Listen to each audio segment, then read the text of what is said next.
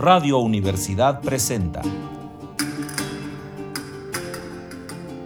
Dodecacordon.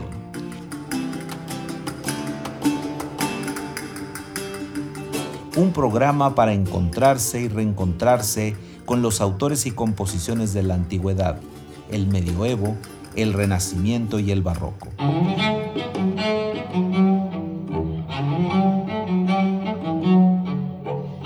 Los siempre conocidos Bach, Vivaldi, Händel y los desconocidos como Matthias Beckmann, Pascual Cáfaro, Louis Bouteillard. Acompáñenos en este periplo auditivo y sensorial.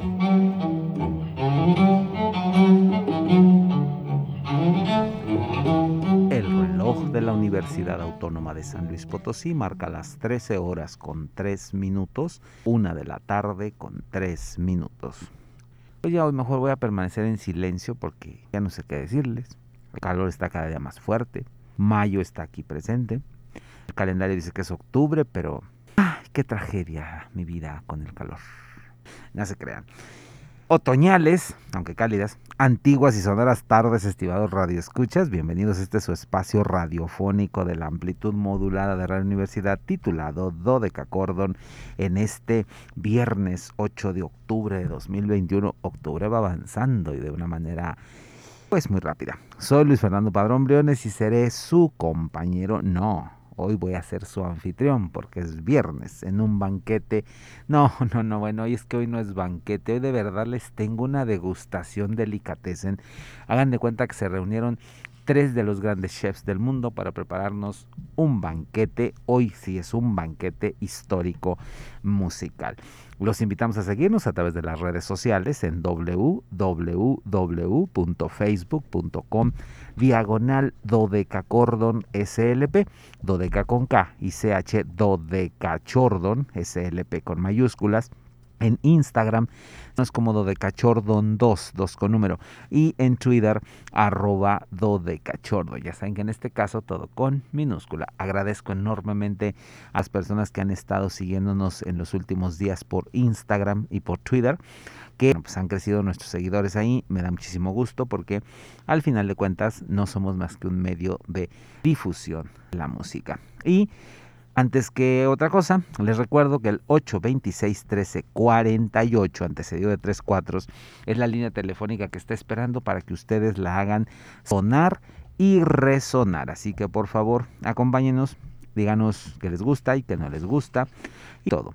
Y bueno, pues como todos los días, agradezco a la licenciada Anabel Zavala, su compañero en los controles técnicos. Ella está ahí a cargo de la consola maestra, pero más que nada está en la compañía de estos escasos 35 minutos de música que tenemos en los cuales podemos entrar en contacto con ustedes.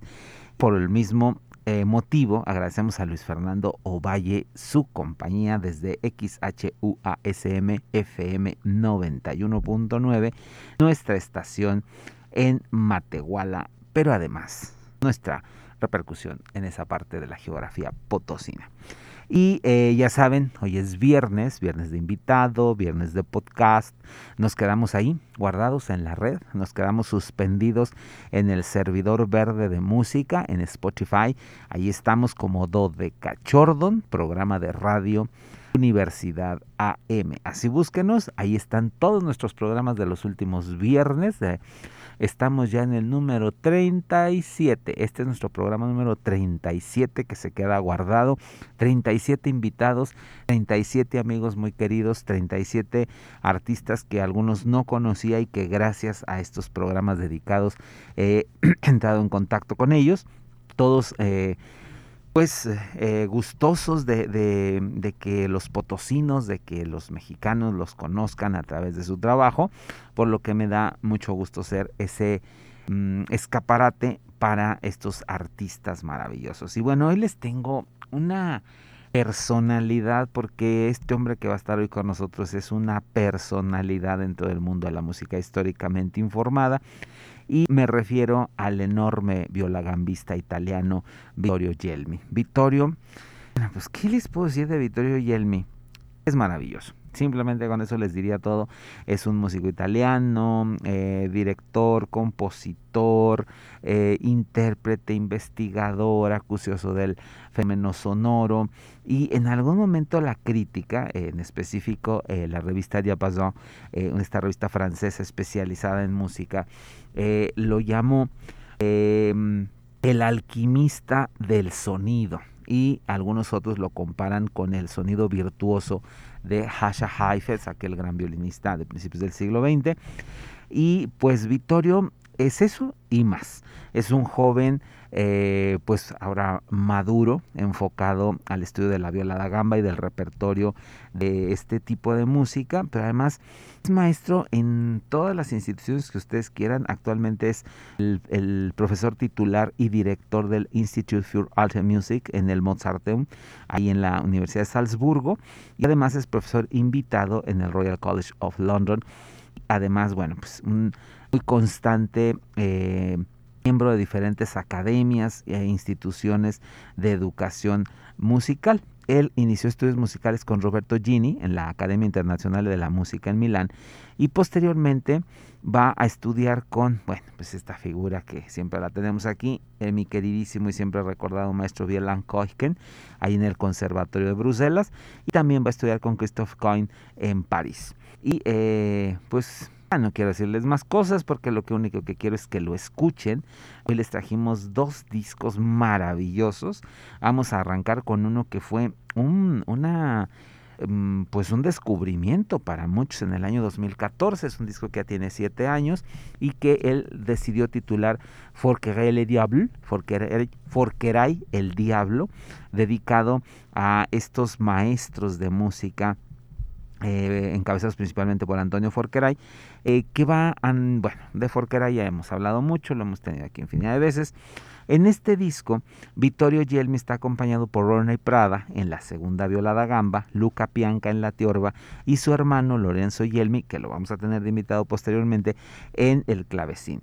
El sello apareció bajo, el, disco, perdón, apareció bajo el sello Pasacalle en el 2014, como les decía, y eh, da una cuenta las piezas, por cierto, complejísimas para viola da gamba de, Forqueray. Si alguien entendió el proceso discursivo de la gamba, es este compositor que nos dejó algunas de las piezas más difíciles, más espinosas para el instrumento. Y bueno, pues aquí Vittorio literalmente las borda. Vamos a abrir con eh, Pierre Trois per Monsieur Foucault, eh, pieza a tres violas para Monsieur Forcroy está compuesta, eh, les decía, por Forqueray y son cuatro pequeñas piezas, Alemanda, Gante, Sarabanda y la Musée Foucault en la mayor. Vamos entonces a escuchar estas cuatro piezas y si Anabelita no me dice otra cosa, regresamos rápidamente a decirles algo más.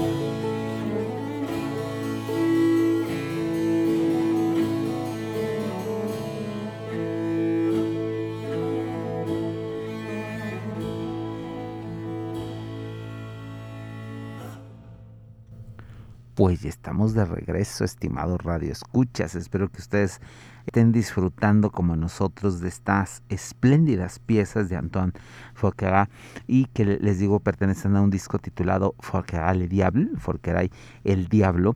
Eh, este título obedece a la dificultad técnica tan alta que tienen las obras de este compositor.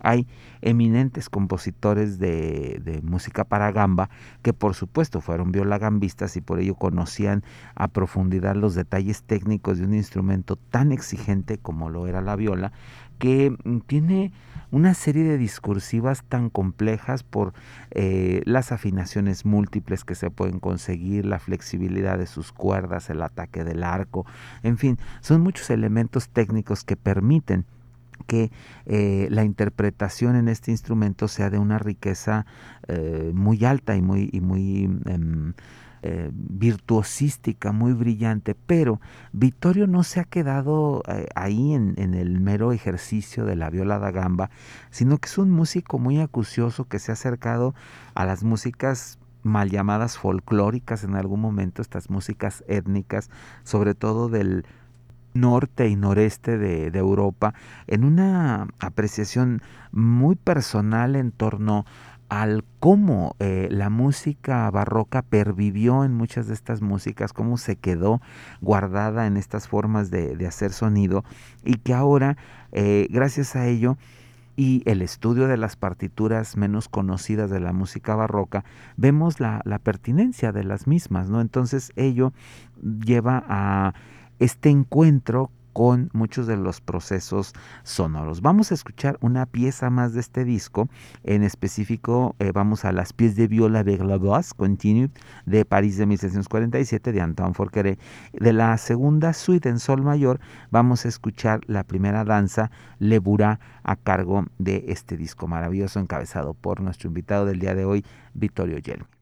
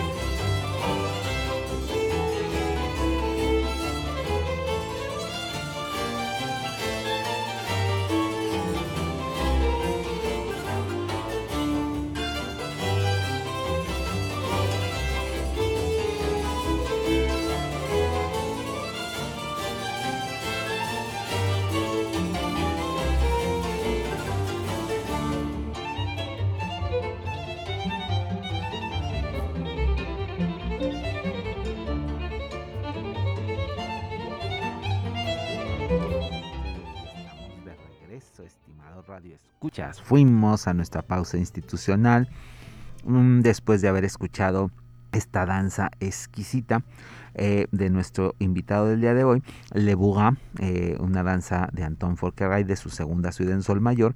Les decía de este disco eh, donde se hace un compilado de las piezas de la familia Forqueray de padre e hijo y que se tituló Forqueray Le Diable a cargo de nuestro invitado del día de hoy, Vittorio Yelmi.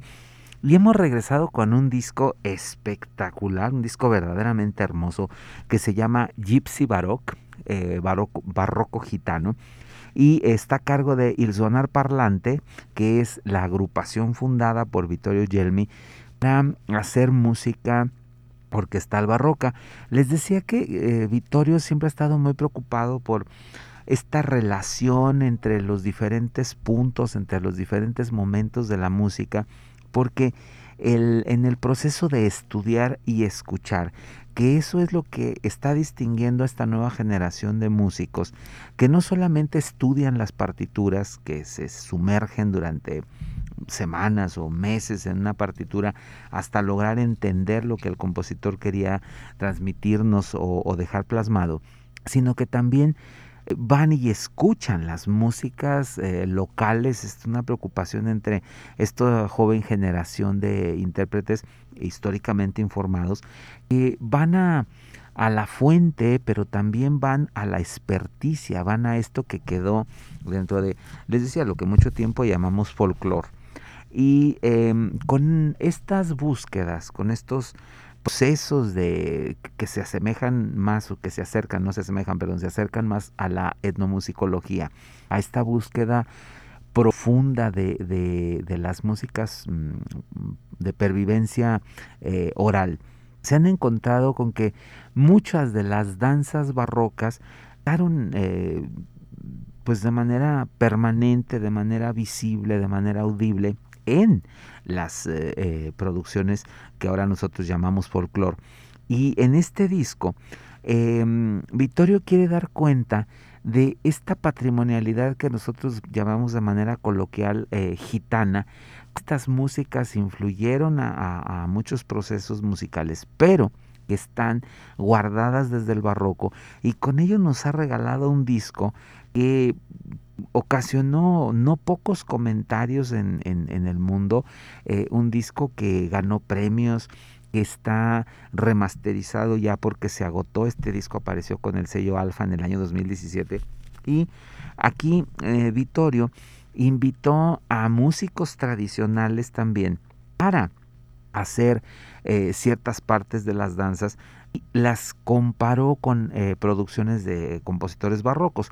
Esto que escuchábamos brevemente, que es una escaramuche, una escaramuza, eh, que está arreglada por Vittorio, por supuesto, es una pieza, el bajo está tomado de una obra de George Philip Telemann y eh, está unida a una escaramuza como tal, una danza gitana que pervivió durante 300 años y que se sigue tocando y que bueno, pues aquí por ejemplo el solo de violín está a cargo de Stanislas Paluch, un destacadísimo violinista de origen eh, gitano y eh, Michel Comendant a cargo del chimbalón.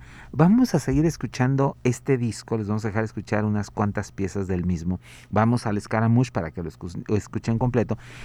Luego una eh, danza gitana está en un documento anónimo del siglo XVIII llamado de manera coloquial Sepsigeto Georgi, es el manuscrito 427 eh, en, la biblioteca. Eh, volvemos con el solo de chimbalón a cargo de Comendán y el de violín a cargo de Vittorio Yelmi, eh, que es un bajo de viola, un alto de viola. Luego tenemos Chiangi Dance, una danza también gitana, igualmente de este documento del siglo XVIII. Luego eh, un Hanak tomado de otro manuscrito muy importante del siglo XVIII, el eh, Rostock Manuscript. Eh, también los solistas son en el chimbalón Comendant, Michel Comendant, y en la flauta David Oberlinger. Y luego una polonesa también de este documento Rostock para que ustedes tengan una visión panorámica sobre las músicas gitanas vistas desde lo barroco. Vittorio Yelmi, nuestro invitado del día de hoy.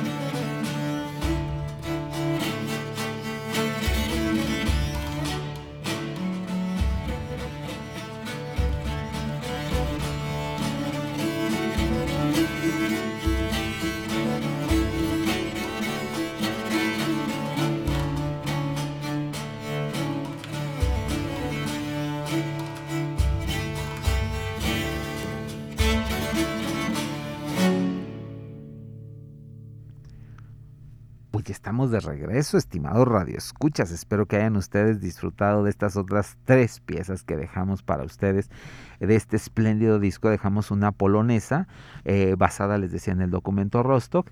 Luego una pieza mm, interesantísima. Esta está en una colección de música eh, húngara. El documento se llama Pushprokadani in the County of Bihar. Es un documento húngaro, es una colección de danzas y esta danza se llama Sholpayi P. Luludiori. Luego eh, tuvimos de la suite TW55, La Lira, de George Philip Telemann, un, eh, un arreglo al bajo de esta pieza. Luego una Biel, también de un documento, en este caso era un anónimo tomado de un documento húngaro. De este disco les digo que es verdaderamente interesante cómo eh, Vittorio entreteje los elementos de una cultura con la otra, cómo encuentra la relación exacta entre una música barroca y una música eh, gitana, vamos a llamarla así gitana, eh, más bien yo les diría música calé, que es el nombre que a los gitanos les gusta que, les den, esta cultura calé tan interesante. Y bueno, pues es esa la relación que él hace. Vamos a dejarlos escuchando un poco más del disco. Creo que un track más este, podremos escuchar de estas piezas que será El Alegro Escarzando de el concierto en sol mayor para clavicémbalo de František Benda, este gran compositor cercano a lo húngaro que tomó elementos de esta cultura para sus músicas y aquí lo vamos a escuchar. Yo soy Luis Fernando Padrón Briones, les agradezco el favor de su atención y los espero el lunes en una emisión más de Dodeca Cordon donde nos encontraremos con una figura interesantísima, el gran contratenor norteamericano Russell Case Oberlin en el 93 aniversario de su cumpleaños.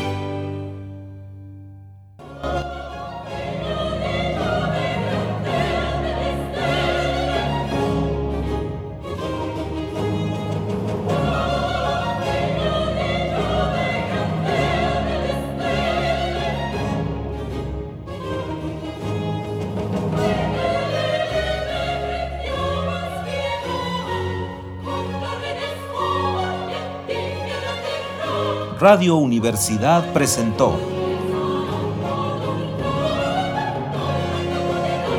Dodecacordo.